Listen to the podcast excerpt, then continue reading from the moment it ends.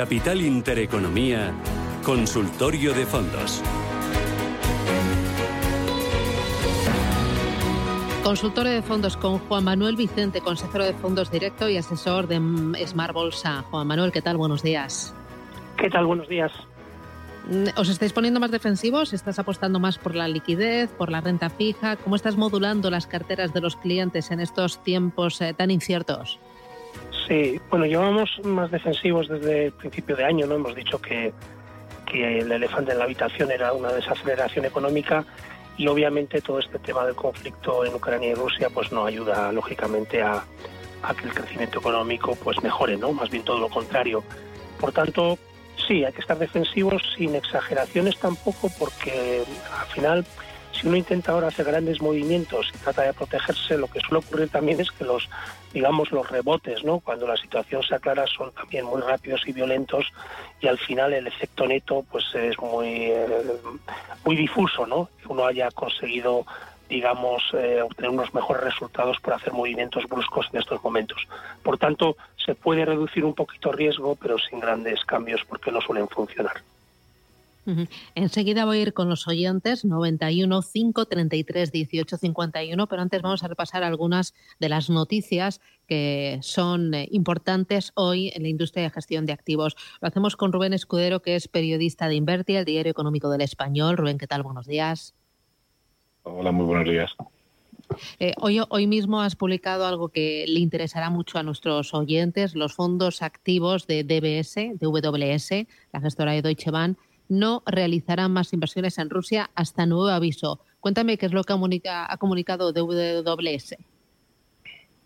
Pues eh, la gestora alemana spin-off de Deutsche Bank, eh, como recordarán los oyentes, lo que ha hecho es pues eh, tener un gesto hacia la población ucraniana que está sufriendo ahora la invasión rusa eh, y ha tomado tres medidas. Por una parte, eh, ha dicho que, como mencionabas al inicio, no realizará más, nuevas inversiones o más inversiones en títulos rusos, en acciones o bonos rusos, hasta nuevo aviso. Eso sí, en sus fondos de gestión activa, no en los pasivos o indexados. Una segunda medida es que suspenderá las suscripciones de nuevas participaciones en aquellos fondos de inversión que tengan una exposición a Rusia significativa. Y luego, eh, en tercer lugar, eh, dice que también aplicará a las entidades rusas cualquier sanción que imponga la Unión Europea, el Reino Unido o Estados Unidos. Cabe destacar que eh, DBS toma esta decisión, es la primera gestora que toma esta decisión, eso sí, después de que el Fondo Soberano Noruega hace un par de días confirmara que se deshará de las inversiones que tiene eh, en Rusia, inversiones millonarias que ascienden pues, a más de 2.700 millones de euros. El gobierno eh, de centroizquierda noruego pues, ordenó su Banco Nacional congelar las, las posiciones, las inversiones que tenga en Rusia en la actualidad, no realizar ninguna operación más y luego además iniciar un proceso de venta de esos activos como reacción a la guerra contra Ucrania. Eh, mirando también a la guerra en Ucrania, los fondos españoles, contaba esta semana, se olvidan de la guerra en Ucrania, siguen con captaciones netas de dinero durante febrero. Pues así es, la verdad es que eh, el entorno del mercado está siendo muy volátil desde inicio del año, como también comentabais al, inicio, eh, la inflación, eh, los rumores de subidas de tipos por parte de la Fed y del Banco Central Europeo, las pérdidas en las grandes tecnológicas americanas, y sin embargo los inversores españoles han aguantado tanto enero como febrero metiendo nuevo dinero, logrando que los fondos cosechen suscripciones netas. En febrero eh, han captado cerca de 1.200 millones de euros y hacen que eh, durante los dos primeros meses en el conjunto ya lleven suscritos eh, más de 1.700 millones. Eso sí, una cosa es el pulso comercial de las gestoras con respecto a sus clientes y otra cosa es el efecto mercado. El efecto mercado que al final sí que ahí se está dejando ver el desplome, el arrastre a la baja de, pues la pérdida de valor de los activos en las carteras, lo que ha hecho es que en estos dos meses los fondos españoles hayan perdido eh, un total de casi 11.000 millones de euros. Eh, en el caso de febrero, el ajuste ha sido de 5.200 millones. Entonces, bueno, eh, habrá que ver qué sucede en marzo, porque claro, se ve que el mercado tira para abajo, los inversores sostienen con sus suscripciones los fondos, pero habrá que ver por cuánto más. No sé si por un tercer mes consecutivo, en función de si se prolonga la guerra en Ucrania, porque es verdad que febrero es un mes más corto, hay que matizarlo, tiene cuatro o cinco días menos que el resto, y además es que la guerra se desató o estalló el día 24, o sea, ya fue a finales de febrero. Entonces, bueno, el efecto de la guerra ha sido relativamente eh, escaso de tiempo, moderado en el tiempo, y veremos pues en marzo si hay un tercer mes de, pulso comercial positivo o ahí ya sí se deja notar toda esta este maremágnum de malas noticias. Eh, dos cositas más. Una de ellas, dabas a conocer eh, un movimiento importante en la industria de, eh, de gestión de activos es el Private Equity Invest Reading, que toma el control de la gestora True Value Investment. Eh, dame los detalles de esta operación. Inmerridi, pues eh, para quien no lo conozca, aunque creo que es difícil que no se le conozca, es un fondo de capital riesgo español, es uno de los más importantes, famoso por haber hecho operaciones, quizá la más sonada, la más móvil, pero ha hecho operaciones muy famosas como Soptonic, Magister, Gigas, eh, Volada, Swiftcard Certis o Bit2Me, eh, entre otras muchas.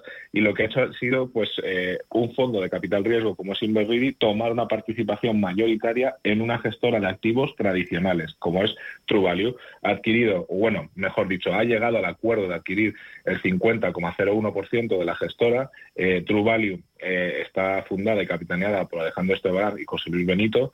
Eh, está especializada especialmente, sobre todo, en fondos de renta variable, en distintas categorías o tipologías de activos, pero todo renta variable y lo que toma la participación la gestión, o sea, el fondo de, capital riesgo, es para, lo primero, darle músculo comercial a la gestora, a True Value, para que pueda crecer con nuevos servicios. Ya avanzaban en Twitter sus fundadores, que por ejemplo entre esos nuevos servicios estarán gestión de carteras o fondos alternativos, eh, pero lo que sí que han matizado es que la gestión eh, del día a día de la gestora, aunque ellos ya pierdan la mayoría, van a seguir tanto Alejandro como José Luis eh, al frente del negocio diario, con lo cual es un movimiento importante porque Invertir es un fondo que suele hacer buenas operaciones y True Value pues eh, podrá beneficiarse de ese mayor y mejor músculo eh, comercial y, financiero. Oye, para terminar, un pequeño recuerdo a Mariano Rabadán, que fue presidente de Inverco durante muchos, muchos años, tres décadas, ¿no? Sí, 33 años. Eh, la verdad es que ayer cogió por sorpresa al sector de fondos de inversión y planes de pensiones, que es el que él impulsó. Eh, María Rabadán falleció pues, a los 87 años de edad. Eh, presidió Inverco, que es la patronal, la asociación que, de las gestoras, eh, quien da voz ante pues, los entes reguladores, el gobierno, los ciudadanos, etcétera, eh, a los fondos de inversión y planes de pensiones y falleció, pues como decíamos, a los 87 años de edad, falleció en Madrid, había nacido en Zaragoza, que siempre lo llevaba por bandera y la verdad es que hay que recordar que jugó un papel importante en la modernización del sistema financiero y el nacimiento de lo que hoy se conocen como las instituciones de inversión colectiva, fondos de inversión, la SICAP y también los, planes de pensiones en paralelo la industria que él eh, dio un impulso como fundador y primer presidente de Inverco, eh, hoy gestiona 748 mil millones de euros. Y la previsión de la propia Inverco es que a cierre de este año, de 2022, el sector pueda alcanzar los 802 mil millones de euros. Con lo cual es una industria que, como se ve, es una industria bollante, es una industria eh, pues sostenible en el tiempo porque a pesar de las muchas crisis que, eh, se ha vivido eh, siempre ha ido al alza y bueno, pues al final él fue un pionero eh, que aparte de fundar Inverco, pues él fue estuvo en el sector, lo estuvo en, sus entrañas porque de hecho asumió el proyecto de crear el Banco Popular, una sociedad gestora que fue Sojaval, luego también pasó por el grupo March donde dirigió varias de sus filiales, con lo cual conoció el sector desde sus inicios y luego montó lo que es la voz de referencia a la patronal de todas estas gestoras y vehículos financieros. Muy bien, pues Rubén Escudero, muchísimas gracias y que tengas buen día. Gracias por ponernos al día. Un abrazo. Gracias y buena semana. Eh, eh, oye, Juan Manuel, eh, antes de, ir con los oyentes, que hoy tengo además numerosas preguntas, ¿están sufriendo más los fondos emergentes con exposición a Rusia? ¿Ha habido escapadas, huida de dinero? ¿Vosotros tenéis alguna exposición a este tipo de, fondos de inversión o, empresas con mucha exposición al mercado ruso? Pues sí, mira, te puedo hacer un par de comentarios ahí. Rusia pesa muy poquito, en la, eh, por ejemplo, en la renta variable mundial o en, la, o la renta fija mundial. Es decir, si tú tienes una cartera global, pues vas a tener un peso absolutamente mínimo en, esos mercados, ¿de acuerdo? Eh, eso es un, tema. Otro tema interesante es que, que que comentaba el, el, periodista antes sobre, sobre los fondos del DWS, es que, por ejemplo, que creo no ha pasado muy has pasado un poco desapercibido, se ha cerrado, por ejemplo, un ETF de, la gestora de DWS a nuevas suscripciones y reembolsos y de hecho no se puede, bueno, se calcula el valor liquidativo del ETF, pero digamos no se van a poder realizar operaciones, está cerrado hasta que, bueno, pues las, las condiciones eh, mejoren, ¿de acuerdo? O sea que esto eh, ya ha llevado, digamos, esta crisis al, al, cierre, en el sentido de cierre temporal, de algún producto de renta variable rusa y luego, lógicamente, los países de alrededor, lo que es la renta variable emergente europea, que es también tiene un peso absolutamente mínimo en los índices globales, pues también, lógicamente, está sufriendo. Quizás, de hecho, pues ahí, eh, eh, desde un punto de vista oportunista, se podría mirar ese mercado. Pues es un mercado interesante porque sabemos que igual que pues, eh, hay caídas de doble dígito fuertes ¿no? durante, durante el, pues el, el núcleo de la crisis, en cuanto se clarifiquen las cosas, que seguro que se clarifican en algún momento, pues las recuperaciones son también muy fuertes, muy violentas, ¿no? Desde un punto de vista oportunista, de hecho, se puede estar monitorizando ese mercado y, por ejemplo, pues tomar alguna pequeña posición en las próximas semanas, meses, ¿no? Em, y eso es básicamente lo que lo que te puedo decir, que son mercados al final eh, con un peso mínimo en, en, en, lo que es la deuda y la renta variable mundiales. Muy bien. Mira, dice mm, eh, uno de los oyentes, buenos días, soy María de perfil moderado. Me gustaría que me dijeran algún fondo para preservar el capital y traspasar otro de renta variable que tengo en pérdidas. Gracias. Muy bien, eh, como comentaba al principio, desaconsejo en general los grandes movimientos, es decir, eh, uno puede reducir riesgos y quiere tener bueno, pues cierta protección ante, digamos, el evento, eventos muy negativos, ¿no? Que esta guerra se, pues, digamos, saliera un poco de control y los escenarios más pesimistas, pues, se realizaran, pero, pero desaconsejo grandes movimientos. Eh, para reducir un poco de riesgo, pues le, recomendaría irse a deudas a corto plazo de alta calidad, pues, por ejemplo, puede irse a un fondo de, de, AXA, por ejemplo, de renta fija a corto plazo, eh, por ejemplo, puede ser una buena opción Em, y, bueno, eh, si reduce renta variable, pues eso es prácticamente lo más seguro. Otra opción es la deuda pública de alta calidad o incluso también se puede plantear la deuda española, que como sabemos sea los diferenciales de crédito, pues eh, las primas de riesgo han aumentado, podría ser también una, una opción eh, buena, pero, pero al final es lo de siempre, sota caballo rey, cuando vienen las grandes crisis, las deudas públicas de alta calidad y las deudas de calidad a corto plazo pues son, son la opción evidente. Eh, otra consulta que me están llegando. María, buenos días. Hola, buenos días. Muchísimas gracias por su programa y por lo que nos ayudan. Mire, yo le quería hacer unas preguntas a la analista. Una de ellas es, eh, mire, yo entré en el JP Morgan Europa Value, Value y bueno, pues con la idea de que parece que Europa iba a tirar y ahora con todo esto, pues claro, llevo unas pérdidas pues un poco considerables. Entonces quería preguntarle a ver qué opina, si dejarle, esperando que igual la cosa mejore, o traspasarle a otro fondo, mm, a ver en, caso de traspaso qué opine él, a ver qué fondo le parecería bien. Y luego también qué opina del de PAN New Gens Sustainable.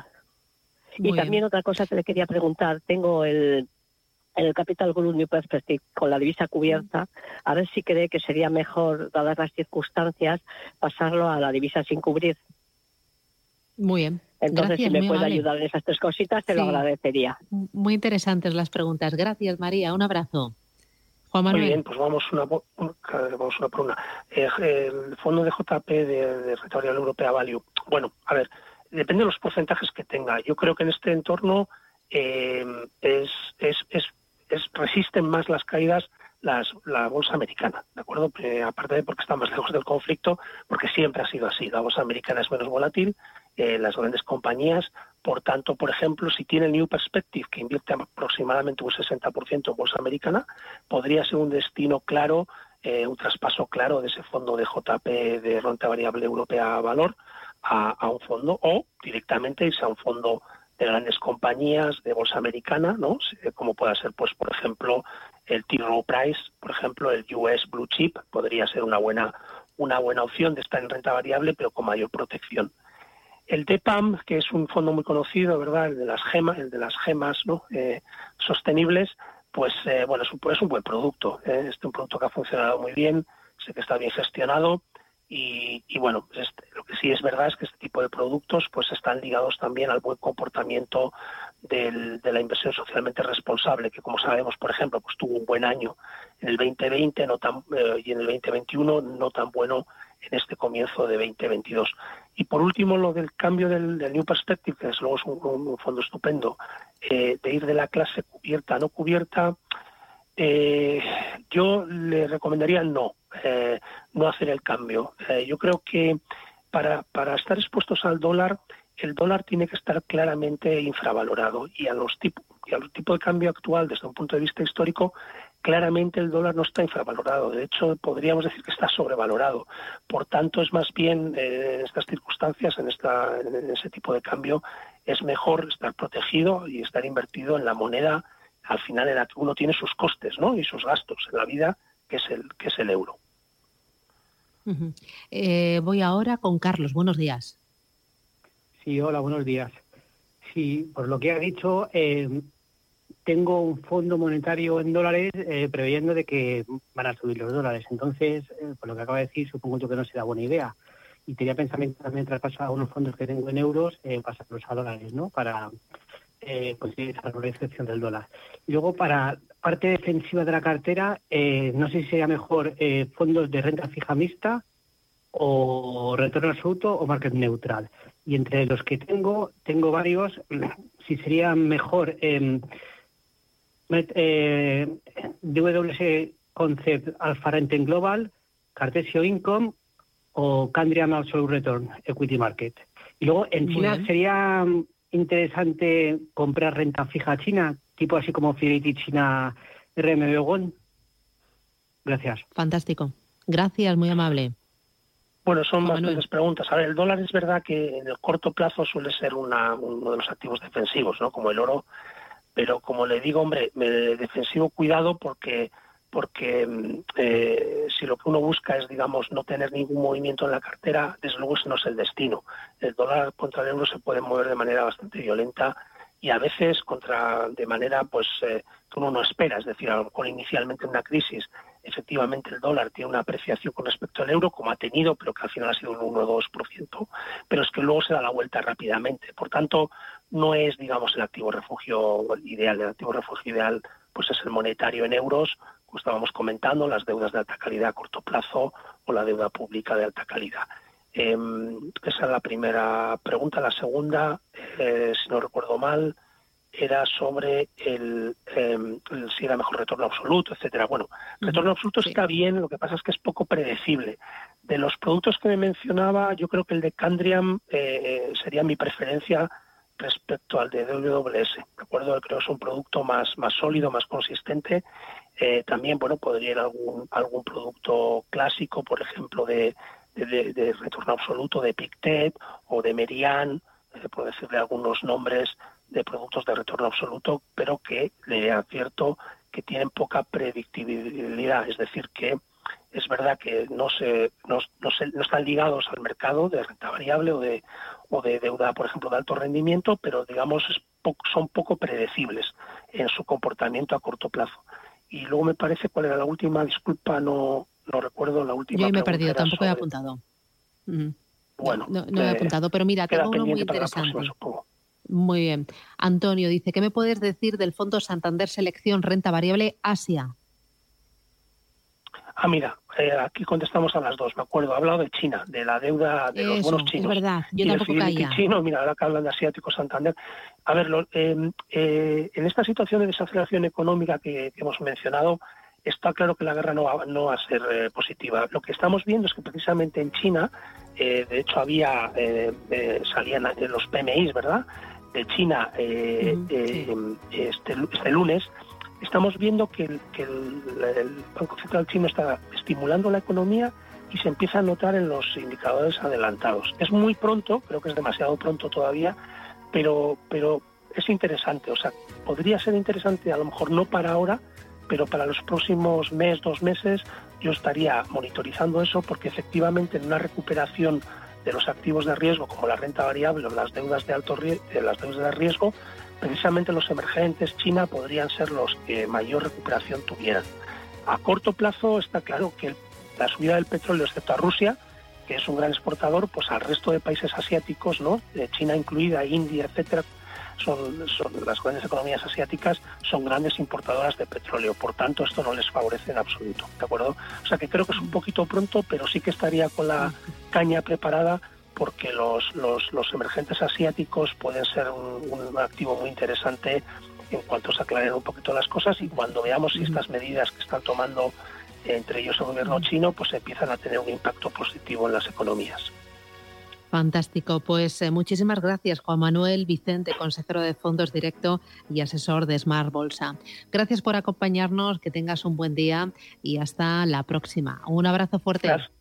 Gracias a vosotros. Hasta luego. Nos acercamos al boletín de las 11 de la mañana. Esto es Radio Intereconomía y volvemos. Tenemos muchos contenidos y tenemos como cada miércoles consultorio de, de, impuestos, de fiscalidad con José Antonio Almoguera, director de Mega Consulting. Volvemos, no se vayan.